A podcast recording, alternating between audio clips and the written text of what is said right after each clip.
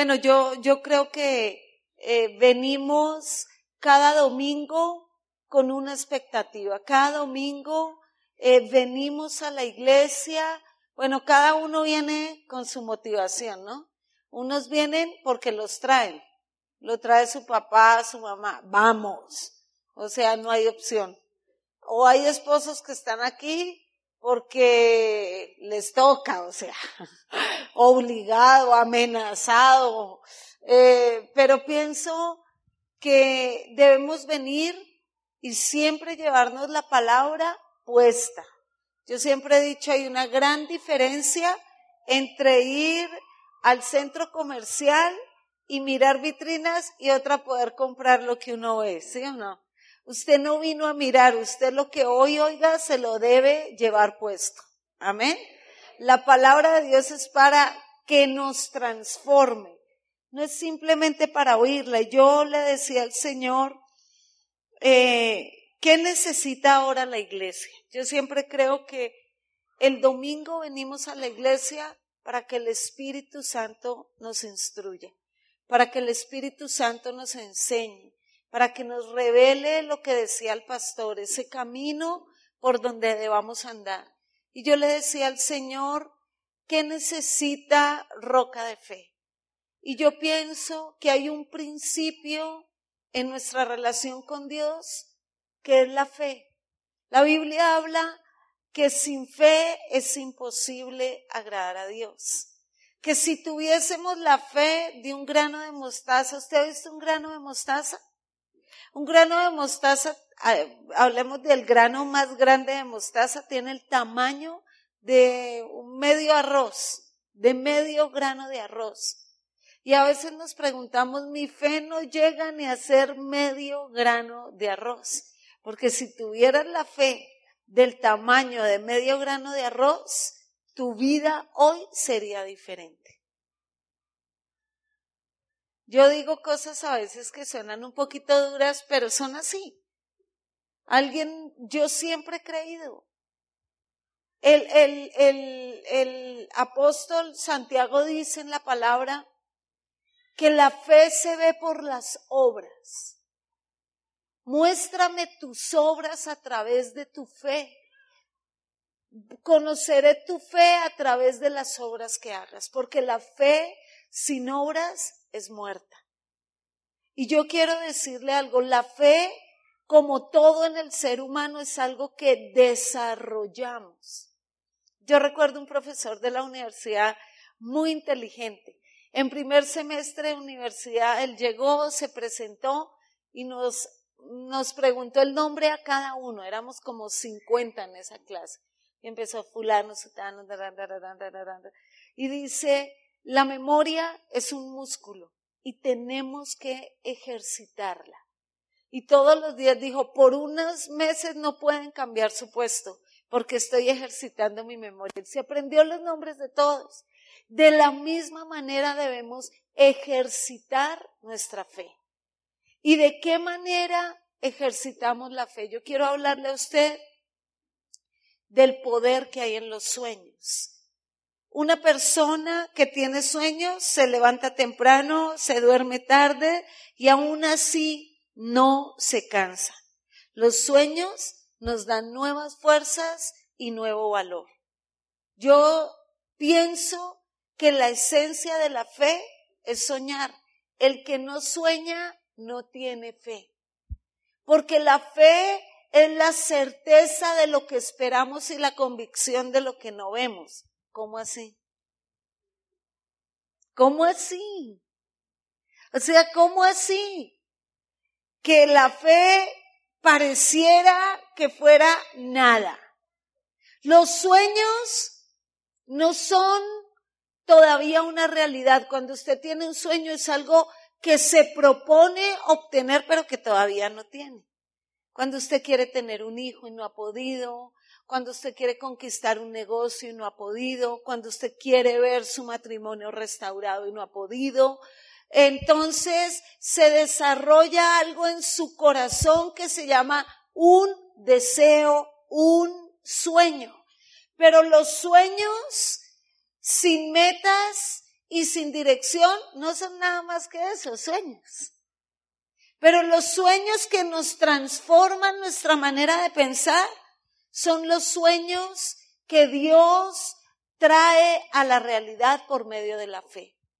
Y hoy quiero que aprendamos a traer esos sueños del mundo espiritual al mundo natural.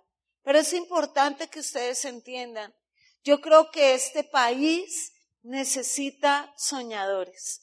La semana pasada estuvieron en el Distrito Federal los niños más estudiosos de la primaria de todo el país. No sé si lo vieron en las noticias. Y uno de esos niños se ganó el premio los premios. Y me encantó cómo habló. Yo decía, como habló este niño, necesitamos que haya más mexicanos soñadores como él. Necesitamos más mexicanos honestos como él.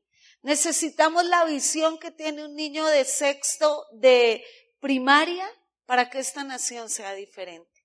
El que ganó todos los premios, el que ganó el premio, ¿no? El que compitió con los buenos y ganó, él dijo, no le pediría nada al gobierno para que cambie si yo no hago algo para que mi país cambie. Yo, wow, lo quiero invitar a mi iglesia a predicar a ese niño. Yo le decía, Señor, Él es un soñador. Y viene del pueblito, quién sabe, de Tangamandapio, no mentira, no sé de dónde viene, pero se me olvidó.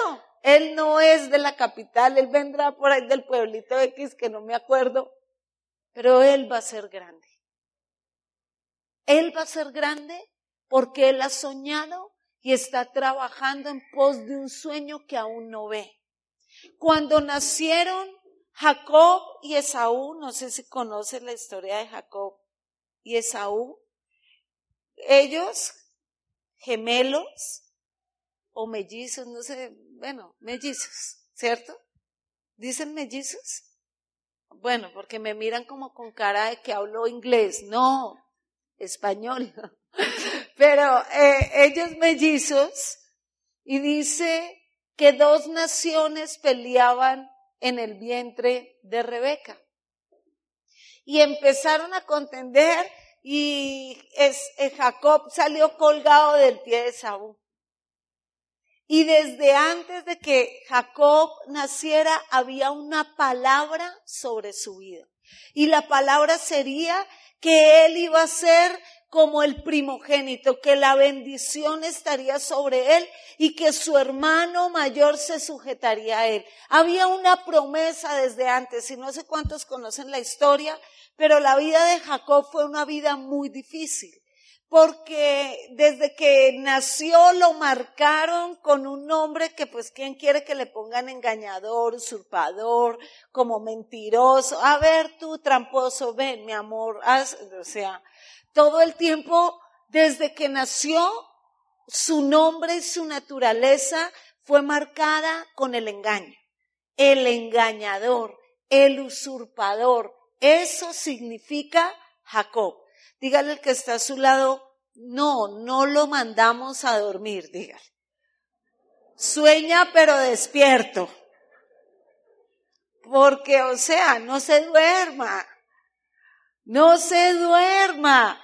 ¿Sabe? Mire, cuando usted parta con el Señor, va a caer en un sueño profundo por muchos años. Así que aproveche el tiempo que está despierto, ¿yo? Ah, ah, dice, y los que duermen mientras viene el Señor, entonces como que están dormidos, ¿no? Entonces, eh, aproveche ahorita que puede soñar despierto. Amén. Entonces, hablando de Jacob, fue marcada su naturaleza de una manera muy negativa. Pero la palabra de Dios nunca vuelve vacía, sino que da fruto para lo cual la palabra ha sido enviada. Y en algún momento le quiso ayudar Rebeca a Dios. Le quiso ayudar a que se cumpliese la palabra y asesoró a su hijo a seguir mintiendo, engañando a su padre. Y usted ya sabe la historia de cómo él tomó la bendición y cómo Esaú se enojó contra él y él se fue y terminó trabajando con su tío Labán. ¿Se acuerda? Y terminó por allá huyendo de Saúl, corriendo, perdiéndose, pero en ese trato con Dios, Jacob aprendió los secretos de la fe. Aprendió a llamar las cosas que no son como si fueran, aprendió a traer el mundo espiritual. ¿Sabe algo? Dios creó al hombre inteligente.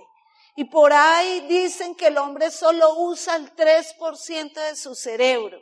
Si con el 3% de su cerebro hemos visto tantas maravillas, pero también hemos visto tanta maldad, yo entiendo por qué el Señor no, no ha permitido que avancemos más en el conocimiento de la inteligencia humana.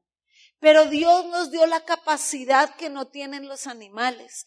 El ser humano es inteligente porque el ser humano puede imaginar. Si yo a usted le digo limón, ¿usted qué piensa? No, usted no piensa L-I-M-O-N, acento en la O, limón. No, usted no piensa letras. Usted ve imágenes y hasta tiene sensaciones. Si yo le digo eh, pozole o un platillo bien rico y usted tiene harta hambre, usted no piensa en las letras. Usted ve el plato, le huele y dice, ay, acabe rápido. Ay, por favor, termine, porque usted lo visualizó. El ser humano tiene algo que los animales no tienen, y es que tienen la capacidad de visualizar. Y esta palabra la ha usado el enemigo para robarle poder a la iglesia. Cuando el doctor Cho en alguno de sus libros sacó la palabra visualización, todos rasgaron sus vestiduras. Herejía, herejía, Él es de la nueva era. ¿Perdón? Recuerdo la primera vez que se cantó un rap en una iglesia dijeron, oh, Dios mío, pecaminoso. El rap es del diablo, Joe Joe es del Señor. O sea, ¿por qué es del diablo? ¿Por qué? Si todas las cosas que están en la tierra, dice Dios que las puso para nuestra bendición. Lo que ocurre es que el mundo ha usado el potencial del ser humano para lo malo. Mientras la iglesia duerme, el mundo conquista. Mientras la iglesia se encantan unos con otros, arrurú mi hermano, arrurú mi sol, duérmete hermanito, duérmete mi amor. O sea, eh, preparé esta poesía toda la semana.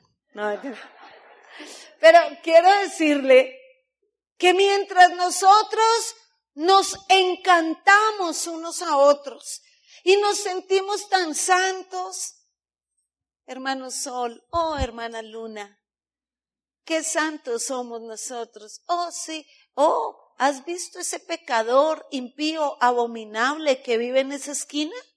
Oh, qué asco. No te juntes con esa chusma. Pero la iglesia no es para nosotros.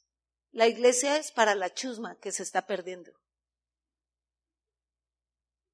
Mientras nosotros bailamos y danzamos, mm, mm, ellos se pierden. Porque le dimos el poder al mundo para conquistar a las personas y la iglesia lo perdió. La iglesia se encantó unos con otros. Dice la palabra, oh Gálatas insensatos, ¿quién os fascinó para no seguir a la verdad? Y yo a veces pienso que la iglesia entra en su fascinación. Y nos fascinamos unos con otros y nos olvidamos que la conquista está afuera y no adentro que los necesitados están afuera y no aquí adentro. Que la labor más importante, ¿sabe algo hermano? Yo aprendí, lo he aprendido en este tiempo. Cuando a usted le duele la espalda, pero hay alguien que no puede caminar y usted lo tiene que cargar, su dolor de espalda desaparece. Cuando usted carga la necesidad de otro, que es más grande que su propia carga, su carga y su necesidad se convierten en insignificantes. Pero somos egoístas, somos conformistas y no queremos la grandeza de Dios porque lo grande de Dios implica que mi pequeñez tiene que morir, que algo de mí tiene que desaparecer. ¿Sí o no? Y mire lo que le ocurrió a Jacob. Jacob tomó la bendición, pero paticas, ¿para qué te tengo? Tuvo que salir corriendo. Y lo que sembró en su vida lo cosechó. Trabajó siete años por el amor de su vida que se llamaba Raquel. Yo dije Raquel o Rebeca. Rebeca, ¿cierto? No, yo he hecho bien. Ahí me corrigen y a mí se me cruzan los cables. Eh, trabajó siete años por Rebeca. Ay, perdón, por Raquel, gracias. Ah, era para ver si están la jugada. Vamos a ver. Y, y la noche de bodas le tocó la de los ojos consentidos. Consentidos contrarios, no mentiras. Pero eh, pero si la Biblia dice que solo Lea era la de los ojos tiernos, los ojos bellos, cuando solo hablan de los ojos es que estaba fea. Estaba fea. Eh, entonces él eh, bailó, tomó vino, quedó feliz y cuando llegó la noche de bodas, en la mañana dice, ya, te puedes quitar el velo. Y cuando era Lea, dice, no, no, no, no, estoy bailando con la más fea, no, ¿qué pasó? Y vaya a hacer reclamo y dice, no, lo que uno siembra cosecha, tú sembraste engaño, cosecharás engaño. Así que en nuestra cultura, primero la mayor, trabaja otros siete tiempos y te voy a dar la bonita. Te daré a Raquel trabajó por su Raquel, tuvo a su Raquel, a su amada, a su bella. Tuvieron hijos, la historia que ya no podía, la otra sí podía, esa no la va a contar. Pero bueno, el rollo es que un día trabajó muchos años por él, y eso está en el libro de Génesis capítulo 30. Y un día dijo, ya no más, quiero independizarme de Labán, quiero lo mío, Pienso que es tiempo de que ya tengamos ranchito aparte. Y dice que aconteció, versículo 25 del capítulo 30 de Génesis, cuando Raquel hubo dado a luz a José, que Jacob dijo a Labán, envíame e iré a mi lugar, a mi tierra, dame mis mujeres, mis hijos, por los cuales he servido contigo, déjame ir pues tú sabes los servicios que te he hecho. Labán, respondió, haya ahora yo gracia en tus ojos y quédate. He experimentado que Jehová me ha bendecido por tu causa. Y dijo, señálame tu salario y yo lo daré. Y él respondió, tú sabes cómo te he servido y cómo ha estado tu ganado conmigo, porque poco tenías antes de mi venida y ahora has crecido en gran número y Jehová te ha bendecido con mi llegada, y ahora, ¿cuándo trabajaré también por mi propia casa? ¿Qué te daré? Y respondió Jacob, no me des nada. Si hicieres por mí esto, volveré a apacentar tus ovejas. Yo pasaré hoy por tu rebaño poniendo aparte todas las ovejas manchadas, salpicadas y de color, y todas las ovejas de color oscuro y las manchadas salpicadas de color entre cabras, esto será mi salario. Y así responderá por mi honradez mañana. Cuando vengas a reconocer mi salario, todo lo que no fuera pintado, manchado en las cabras y de color oscuro entre las ovejas se me ha de tener por hurto. Dijo entonces Labán, mira, sea como tú dices. Y Labán apartó aquel día los machos cabríos manchados, rayados y todas las cabras manchadas, salpicadas de color, toda aquella que tenía algo blanco, todas las de color oscuro entre las ovejas, y las puso en mano de sus hijos, y puso tres días de camino entre sí y Jacob, y Jacob apacentaba las otras ovejas de Labán. Quiero hablarle hasta ahí. Cuando Jacob habló con Labán, él ya tenía un sueño en su corazón. Él ya tenía una visión de lo que quería hacer. Él ya sabía lo que le iba a pedir a Labán. Yo te pregunto, ¿cuántos aquí tienen un sueño que no se ha realizado? Levante su mano. Quiero hacer un paréntesis aquí. Los sueños son el alma de nuestra vida, o sea, son lo que nos impulsa a vivir. ¿Usted sabe por qué las personas caen en depresión? Porque los sueños mueren. Una persona se deprime porque siente que, que su vida se cerró, que no tiene salida, que vive entre un cuadrado, que mañana es igual a hoy. ¿Usted sabe por qué las mujeres o los hombres que caen en depresión solo quieren dormir? Porque sienten que no tiene sentido el levantarse el día siguiente. ¿Para qué me levanto si es igual que hoy, va a ser igual que ayer, será igual que antes de ayer? No tiene sentido. ¿Para qué me peino? Una persona en depresión, la lucha más grande que tiene es la distancia de su cama al baño. Es difícil para una persona deprimida ducharse. Lo que para una persona con ánimo y con, sueños en su corazón es normal, levantarse, lavarse su cara, abrir la ducha, bañarse, arreglarse y ponerse hermoso. Para una persona cuyos sueños han muerto, esa es la cosa más difícil que hay. Porque los sueños son lo que hace que cada mañana usted se levante. ¿Usted sabe por qué el joven es lleno de vigor? Porque es soñador. Los jóvenes ven pasar un Ferrari y dicen, yo quiero uno así. Pero no tienen ni un peso entre el bolsillo. No han terminado ni la preparatoria. Y causa risa que quiera un Ferrari. Lo importante es cuántos de los que lo anhelan lo pueden conquistar. Messi es un ejemplo, el jugador de fútbol, pequeño, sin muchas posibilidades, con un problema de crecimiento, pero contra todos los pronósticos lo que soñó hoy es. Arnold Schwarzenegger es lo mismo, es un ejemplo de soñadores. Y yo digo, ellos han logrado cosas y no tienen la llave que abre todas las puertas. Y usted y yo tenemos la llave que abre todas las puertas y vivimos derrotados. Muéstrame tu Dios a través de tu vida. Siempre he creído que no predicamos a Dios con palabras. Yo le decía a Dios, yo no vengo de una, yo no soy hija de pastores, pero mis hijos si son hijos de pastores. Y yo le decía de rodillas a Dios, yo no quiero hijos obligados en la iglesia.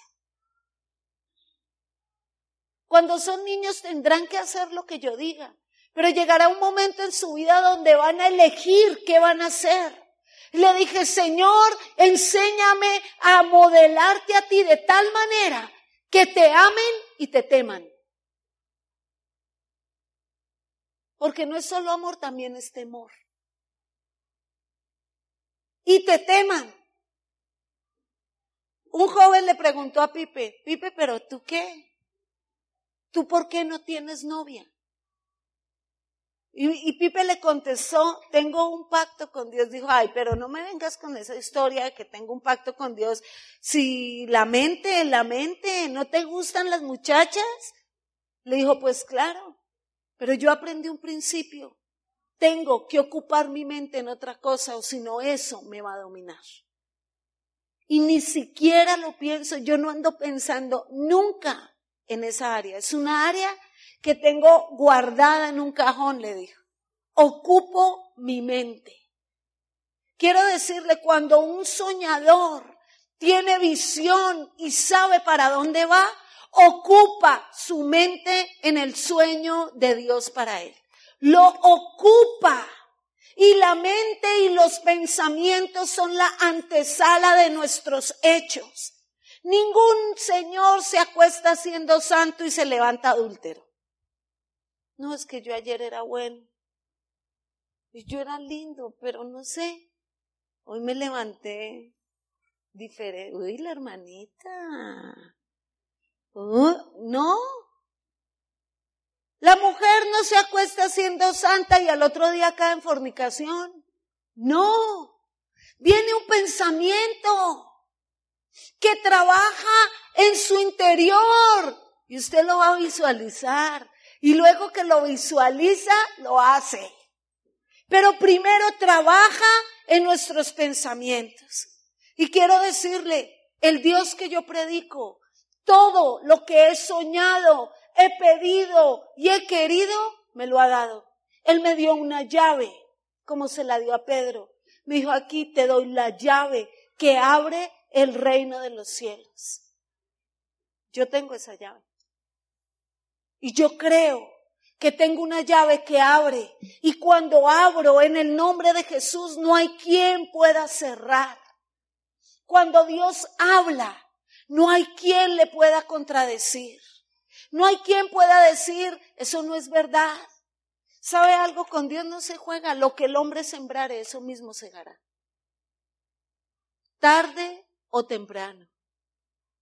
Tarde o temprano. Lo que el hombre sembrare, eso segará. Por eso a él le iba mal. Pero aunque le fue mal, la palabra de Dios nunca queda en tierra. Y Dios dijo que haría de él un hombre grande, un hombre próspero, un hombre de bendición. Y la palabra de Dios, Dios no es hombre para que mienta, ni hijo de hombre para que se arrepienta. Lo que Él dice, Él hace. Y si Él te prometió que tu familia iba a estar a los pies de Dios, paciente, sueña, conquista, aquí estará. Si Él te prometió que tu hijo va a estar aquí, sueña, aquí va a estar. Si Él te prometió que tú serás pastor, que irás a las naciones de la tierra, que irás a Europa, que conocerás Asia, Él lo va a cumplir. Así tú no tengas un quinto en el bolsillo. Él lo va a cumplir. Él lo va a cumplir porque es su palabra y nuestro Dios no miente ni se arrepiente. Y cuando Jacob fue a Labán, a Labán, él ya tenía una imagen clara de lo que quería. Él conocía a Labán. Dijo, este no me va a dejar ir tan fácil. Este no me va a decir, sí, claro, me ha servido todos estos años, llévate la mitad de mi ganado, que Dios te bendiga, hijo mío, nada. Dijo, me la va a poner difícil, pero yo tengo que recuperar mi salario. Y resulta que le dijo, dame todo lo eh, pintado, manchado, eh, todo lo que no sea blanquito es mío. Pero como él sembró engaño, siempre cosechó engaño. Entonces Labán, ¿qué hizo? Agarró todo lo pintado, lo manchado y le dejó solo lo blanco. Como para que nunca tuviese nada. Para que obligado tuviese que quedarse más tiempo para trabajar para él. Pero lo que no sabía es que en él había un sueño. Y el sueño trae consigo las ideas y despierta cosas sobrenaturales. Y él sabía cómo era Labán, que era tramposo también. Dijo, no importa, tráigame las blanquitas. Y mire lo que hizo. Tomó luego Jacob varas verdes de álamo, de avellano y de castaño, y descortezó en ellas monduras blancas, descubriendo así lo blanco de las varas, y puso las varas que había mondado delante del ganado, en los canales de los abrevaderos del agua, donde venían a beber las ovejas, las cuales procreaban cuando venían a beber. Así concebían las ovejas delante de las varas, parían borregos listados, pintados, salpicados de diversos colores, y apartaba Jacob los corderos y ponía con su propio rebaño los listados y todo lo que era oscuro del hato de Labán. Y ponía parte y no los ponían y no, y ponía su hato aparte y no lo ponía con el de Labán. Y sucedía que cuantas veces se hallaban en celo las ovejas más fuertes, Jacob ponía las varas delante de las ovejas en los abrevaderos para que concibiesen a la vista de las varas. Amén y amén. A mí esta palabra me cambió la vida y mi manera de orar. Yo le decía, Señor, ver es poseer. Ver es poseer. La gente dice ver para creer, Dios dice crea para que pueda ver.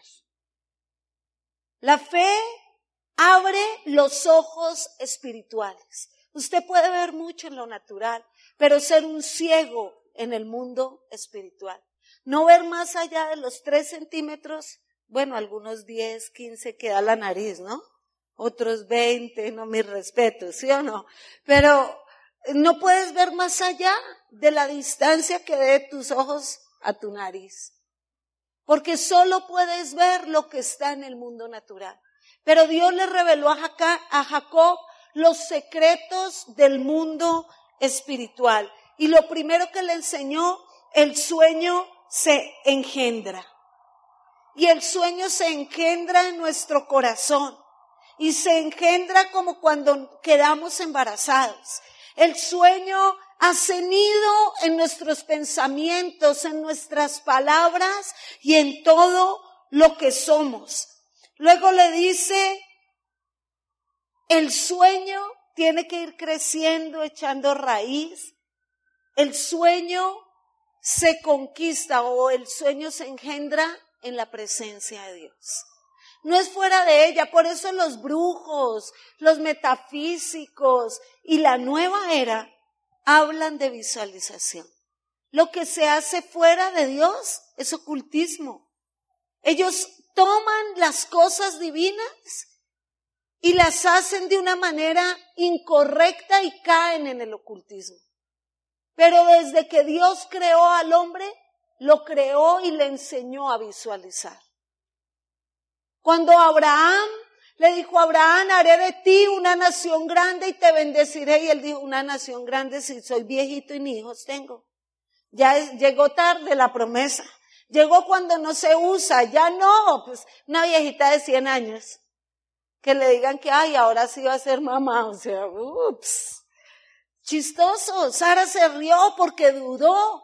Pero el Señor le dijo a Abraham, todas las veces que el enemigo quiera traer la duda a tu corazón, sal al cielo y cuenta las estrellas. Cuando veas y en cada estrella veas un hijo que saldrá de ti, tú dirás, Dios es bueno. Porque cuando tú ves en el mundo espiritual, tu fe crece. Dice que Jacob llevaba a las ovejitas, a las cabritas, a todos los llevaba a un abrevadero. ¿Y qué es el abrevadero? Imagínense, era como el paraíso.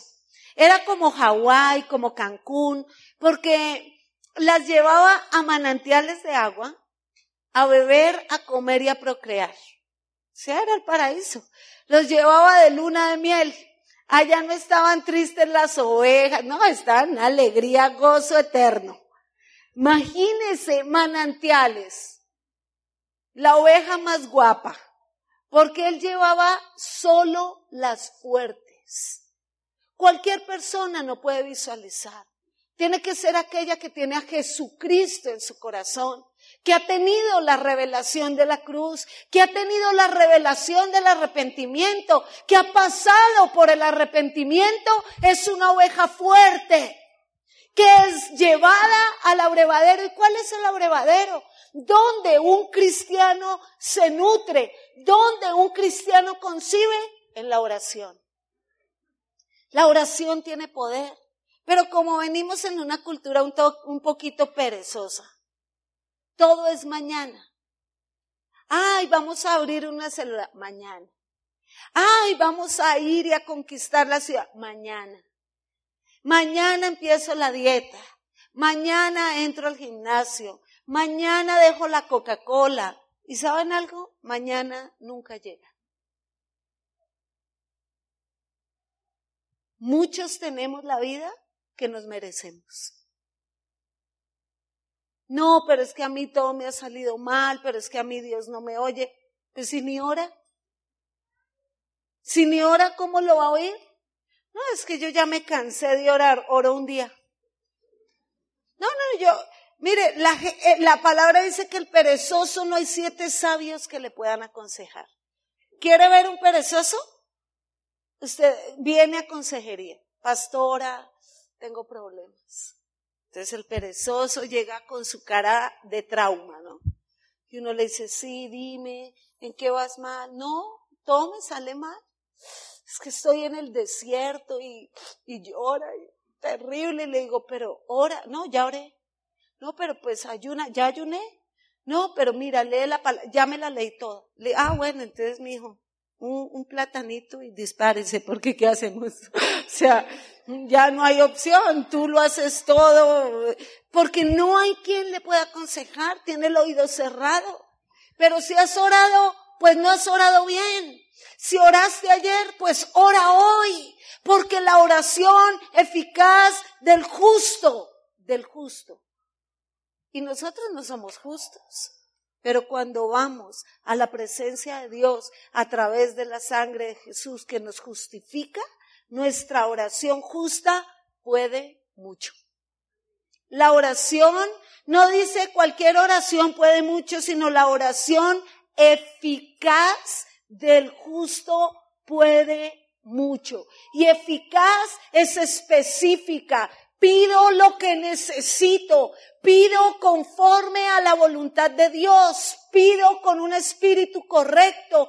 Pido porque tengo un sueño. ¿Sabe algo? El Señor a mí me sanó de una esclerosis hace 20 años. Usted dirá, con razón, ella ama tanto a Jesús, es porque la sanó. No. Yo lo amé antes de que me sanara.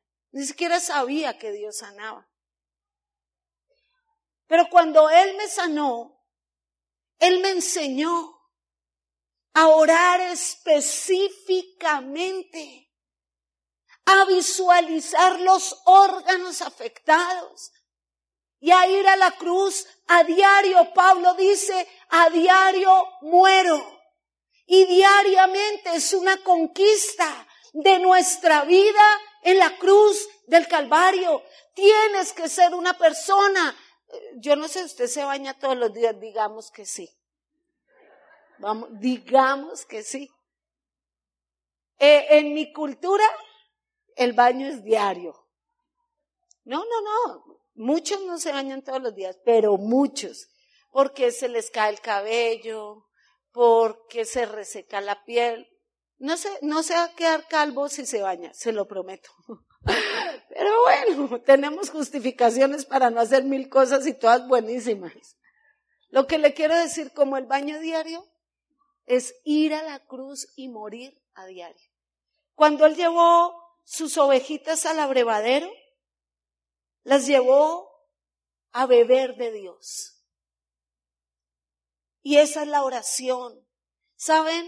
La oración, una persona que cae en pecado, no cae en pecado de la noche a la mañana. Ayer Zulima compartió algo tan lindo cuando habló del arca y decía que Usa tocó el arca porque se acostumbró a convivir con lo sagrado.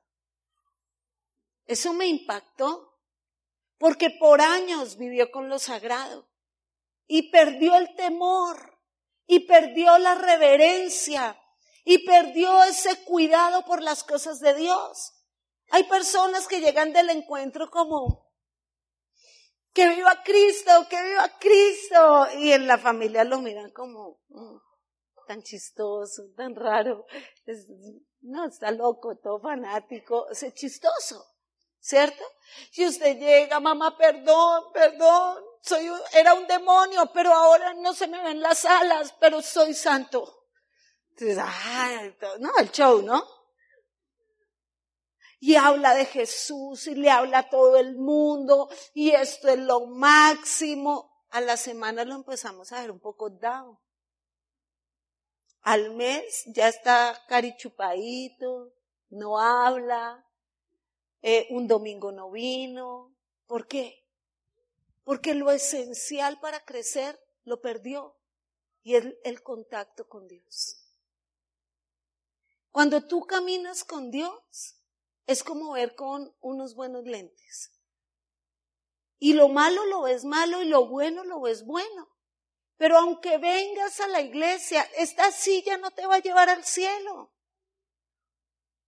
Tu diezmo no paga primera clase. Tus ofrendas no compran la salvación. Venir aquí no te hizo salvo hoy. Espero que sí, al menos por hoy. Pero esto dura 24 horas. No dura más.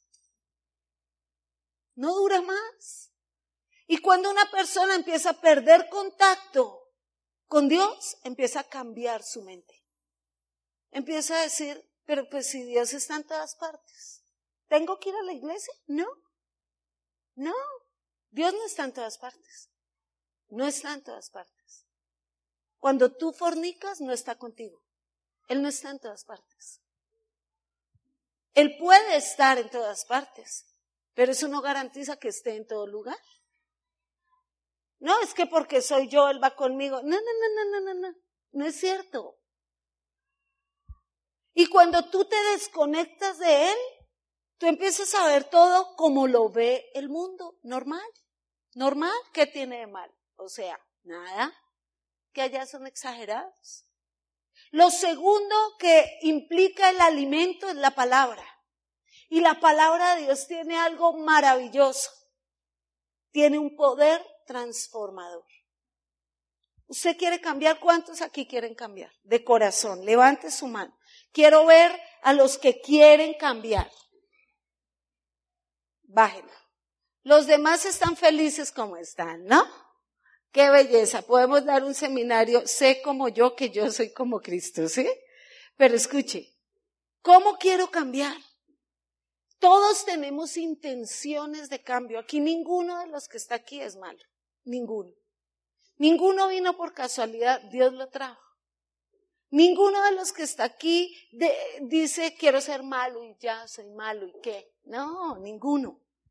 Y todos en algún momento los que batallan con un vicio, en algún momento lo quieren dejar, pero no pueden, porque el argumento por el cual tienen el vicio es más fuerte que su propia vida. ¿Sabe cuál es la diferencia entre tercer, cuarto, quinto paso, sexto paso, séptimo paso y todos los pasos y la coreografía y la iglesia del Señor? En que ellos te enseñan a subyugar tus deseos, a dominarlos, pero no los erradica. Pero Dios erradica el problema y llena el vacío. Un alcohólico bebe porque necesita algo, algo le hace falta. Ahoga sus penas, pero sus penas saben nadar, ¿cierto? Entonces, por lo general las ahoga cada fin de semana o desde el miércoles, jueves, pero son ya tremendas nadadoras ganan las Olimpiadas. Pero hay un vacío, que si ese vacío se llena, nunca más necesitará el alcohol. Y esos vacíos los llena la palabra de Dios. Si tú estás haciendo algo que sabes que no debes hacer, que batallas en tu corazón, o una lucha personal o con tu esposo, con tu esposa, con tus hijos, con tus padres, que la relación esté fracturada, dile Señor, ¿qué puedo hacer? Recuerdo haber ido a mi primer encuentro. Y como les conté a las mujeres ayer, yo tuve una pésima relación con mi papá. Pésima es cero química. Ni química, ni física, ni nada. Y no había nada. Y recuerdo haber oído una charla del perdón en la familia. Y yo me arrodillé y le dije, Señor, ¿lo tengo que perdonar? Yo necesito una palabra para perdonarlo. Y el Señor me habló de los deudores y bueno, la palabra me trajo convicción. Pero Dios me dio una palabra en mi corazón y me dijo, Gloria, ¿qué pasa si tu papá nunca cambia? Y dije, ah, buena pregunta. Pues nunca lo perdono. Esa es una buena respuesta. Si no va a cambiar, ¿para qué lo va a perdonar? ¿Usted qué piensa? ¿Está bien, cierto? Hay unos como confundidos. Hay unos que dicen, no, pues si no lo perdone. Entonces el Señor habló a mi corazón y me dijo, si tú cambiaras, toda tu vida cambiaría. Y le dije, Señor, yo quiero cambiar. Me dijo, lee mi palabra. Y encontraba cada versículo y cada cosa en la Biblia que me cambió. Y quiero contarles, yo soy hace 22 años cristiana y mi papá no es que haya cambiado mucho. Pero yo sí cambié. Y como yo cambié, mi relación con él cambió. Yo fui al abrevadero, conocí la palabra de Dios. Soy mamá de tres hijos. Uno de 19, uno de 12 y una de dos. ¿Ah? Me doy mi tiempo para hacer mis cosas. Para que queden hijos hermosos, no. Pero le he pedido al Señor, uno toma curso todo, psicoprofiláctico, curso prematrimonial, pero a uno nadie le dice cómo ser padre. Y es muy difícil ser padre. Siempre das lo mejor, pero al final de los años es que se ven los resultados y las preguntas son, ¿qué hice mal? Pero cuando quedé embarazada, mi primer hijo me arrodillé y le dije, Señor, lo único que sé es que no quiero que sea como yo. Ninguna maldición mía esté sobre él.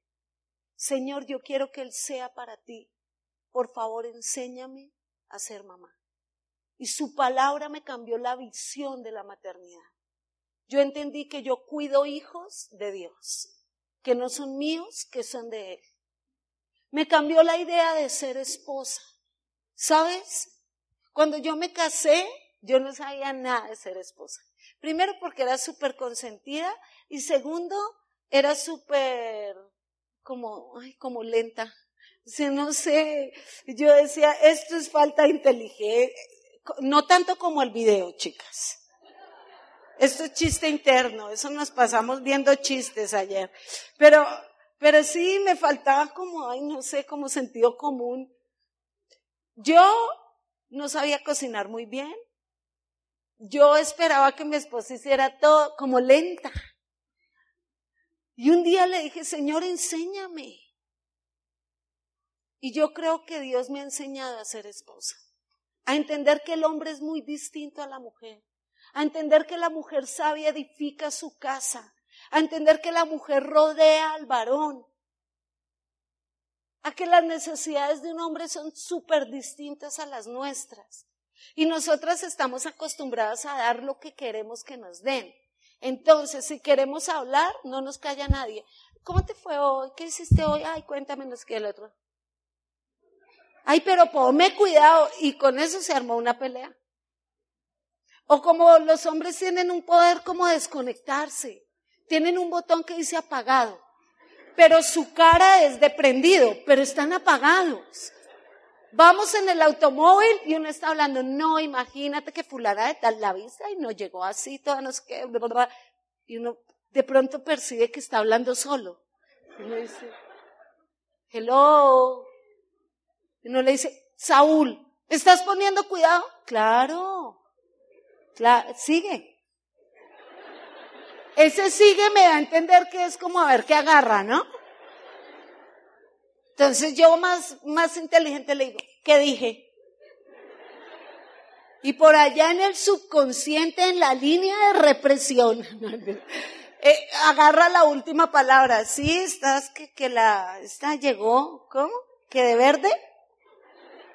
Y uno todo furioso, no me está poniendo cuidado, no. Y ahí se arma una bella pelea. ¿Por qué? Porque solo a través de la palabra la naturaleza de nuestro cónyuge es revelada a nuestro corazón. Y yo le daba sorpresas porque a mí me encantan las sorpresas. Y en los cumpleaños aún me decía, ¿qué quieres? Y yo, ¿qué quiero de qué o qué?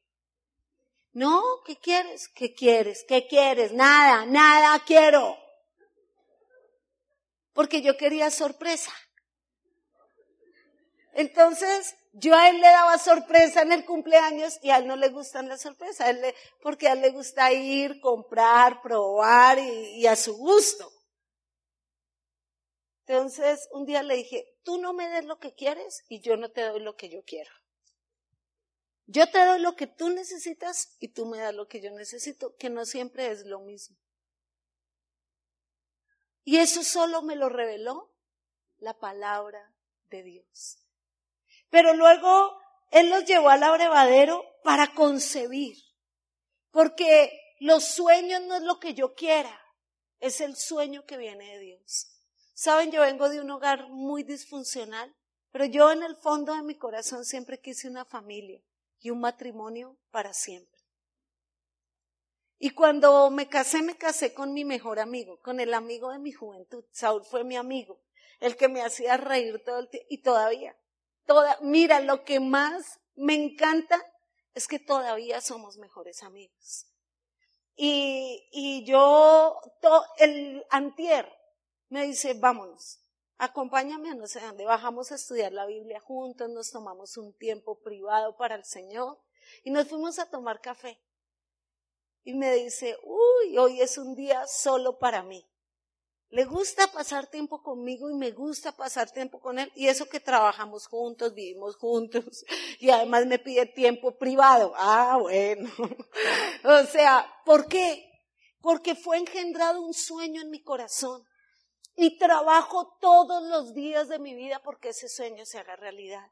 Y cuando voy a la cruz voy como las ovejas de Labán él le puso unas varitas al frente, unas varitas del color, la forma en que quería que así procrearan. ¿Funciona o no funciona visualizar lo que anhelamos? Pero ¿dónde es el lugar correcto para poseer las cosas? No visualizamos con la mente, no visualizamos con el poder de los pensamientos, visualizamos con lo que Cristo conquistó en la cruz del Calvario. Es a través de sus heridas, es a través de su sangre, es a través de lo que Él ya conquistó, lo que tú no posees, a través de la cruz, pues lo posees como en el ocultismo. Pero es a través de la revelación de la cruz. ¿Sabe algo? Alguien me preguntó, pastora, ¿cómo ha hecho para estar por más de 20 años sana? Yo le dije, yo no llevo 20 años sana. Yo soy sana cada día. Yo no vivo con lo que conquisté ayer. Mire qué oso Colombia le ganó 5-0 a Argentina hace 20 mil años. Y no hemos podido levantar y todavía es que, uh, me da pena. O sea, qué oso. Y hay personas que viven con la fe de antaño, con la fe de sus abuelos, con la fe de sus padres. Vienen con la oreja roja porque lo trajeron a la fuerza. No, se puede ir. Pastor, perdón. Yo, sí, yo, yo los vivo echando en mi iglesia. Porque que se vaya. Usted se lo pierde. Jesús no deja de ser Dios si usted se va de la iglesia. El mundo no deja de rodar y de girar sobre su propio eje si usted pierde su vida. Váyase. La vida continúa. Usted se lo pierde. Cuando yo voy a la cruz, lo conquisto todo. Mi Dios, pues, es todopoderoso. Hoy es el día de tu milagro, pero lo tienes que conquistar donde se conquistan todas las cosas. La cruz tiene dos caras. Venga para acá, Melquisedec, mi modelo preferido. Venga. Vamos a usarlo de Jesús. Entonces Melquisedec, así. Cara más santa, por favor. Eso. No, es tremendo. Pero mirándome a mí, para que no lo hagan reír. No, la cruz tiene dos caras. En esta cara está la maldición. En esta cara está la muerte. En esta cara están las heridas y los siete derramamientos. Pero cuando tú logras pasar la cruz y llegar acá, acá está el paraíso. Acá está lo que no es como si fuera. Acá están las bendiciones, pero todo el mundo se queda ahí. ¿Y sabe por qué se quedan acá? Porque no mueren a su naturaleza. Para pasar al otro lado usted tiene que morir con Jesucristo. Para atravesar la cruz, Jesús no se quedó en la cruz, Él resucitó. Y la resurrección demuestra que la cruz tiene dos caras. Y él vino a decirles, ya conquisté y además de mi sangre les dejé el poder y recibiréis poder. Es necesario que me vaya porque viene el Espíritu Santo. Cuando usted visualiza a su familia postrada en la cruz de Cristo, el primer muerto tiene que ser usted. Señor, muero a mi ira, muero a los celos, muero a la contienda, muero al resentimiento, muero a mi pasado. Y aquí te entrego cuál es el sueño de su vida. Mírelo aquí, en sus heridas, en la sangre de los pies. Ubíquese en el propósito, pida los dones con la corona, corte la maldición. Gracias, Melky, porque está ahogado. Qué actorazo, bravo. No, lo tuyo es la actuación, amigo. Escuche. Las varas de álamo representan la cruz del Calvario. Y las ovejas somos nosotros. Y lo, y, lo pintado, lo salpicado, es el sueño de Dios que Él tiene para ti. Pero yo quiero decirte, necesitas cambiar tu manera de pensar. Tienes que poseer y creerle a Dios. ¿Sabe por qué la Biblia dice sed como niños? Porque los niños tienen una fe increíble. Mi hijo Juanes, él es súper de fe. Yo, mi hijo es como, un, él es así alegre, alborotado, corre para aquí, corre para allá, es súper hiperactivo. Pero me decía, mamá, vi una bici y para eso que le pone el ojo a lo más caro. Vi una bici que se dobla. Y yo, ¿sí? ¿Y cuánto vale? Siete mil nomás, es creo que tiene el 15% de descuento. Me. Le dije, uy, mi amorcito, siete mil. Y yo le dije algo como por, por quitármelo, ¿no? Le dije, bueno, ahorra tres mil quinientos y cuando los tengas hablamos. Dije, de aquí a que ahorre 3.500 ya no existen las bicicletas. fue mi pensamiento y fue mi intención. Y Juanes ahorraba y ofrendaba, ahorraba y ofrendaba. Dice, yo ya lo visualicé, mamá. Yo ya lo oré al Señor.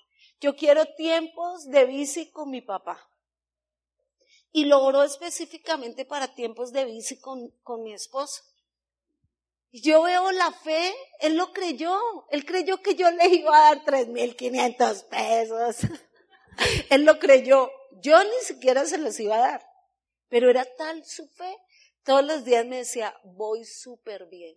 Y yo decía, ay Dios mío, Señor Jesús, alárgame la, la cuota.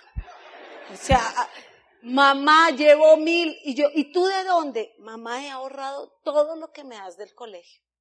Y le dije, deberías ofrendar para que el Señor te multiplique. Y en una pipe le dijo, tú eres medio codo, deberías dar todos tus ahorros. Pues él dio todos sus ahorros, fue a un viaje conmigo y le dieron el doble. Y dice, y me provocar todo esto otra vez, mamá. Y le dije, no, no, da con un corazón correcto, esto no es un negocio con Dios. O sea, él ya, ay no, yo, yo doy todo porque se me devuelve el doble, estaba todo emocionado. Ya lleva dos mil. Pasaron tres meses, yo creo. Yo dije, no, esa bicicleta ya no está. Pues ahorró cuatro mil pesos. Me dijo, mamá, hecho, tengo cuatro mil, te toca. Yo dije, ni modas, yo no le puedo faltar a la fe de.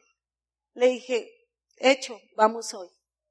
Pues fuimos a comprar la bici, ese día tenía el 60% de descuento y con lo que yo le di compró dos bicicletas, la de él y de su papá. Porque él soñó con su papá ir a montar bici. Y yo quedé aterrada y dijo, la verdad no me diste como nada, ¿no? Entonces cómprame un casco, me dice, ah, la verdad como que no me diste nada. Yo le compré a mi papá su bici porque estaba en descuento. Y es verdad. Yo quiero decirle algo. La fe es cuando uno cree. ¿Quién tiene problemas graves? Levante su mano. Que usted diga, levántela. Pues yo conozco al Dios que hace milagros grandes. Si me sana de una enfermedad que nadie podía sanarme, si me dio un hogar y una familia contra todos los pronósticos de mi pasado, también lo hará contigo. Dios no hace acepción de personas, pero tú necesitas creer. Dice la Biblia que el que se acerque a Dios crea que le hay y es galardonador de los que le buscan. Pero si tú arrancas todo y pones un fundamento nuevo, Dios hará cosa nueva y maravillosa en ti. Amén. Así que va a pedir que levantes tus brazos al cielo.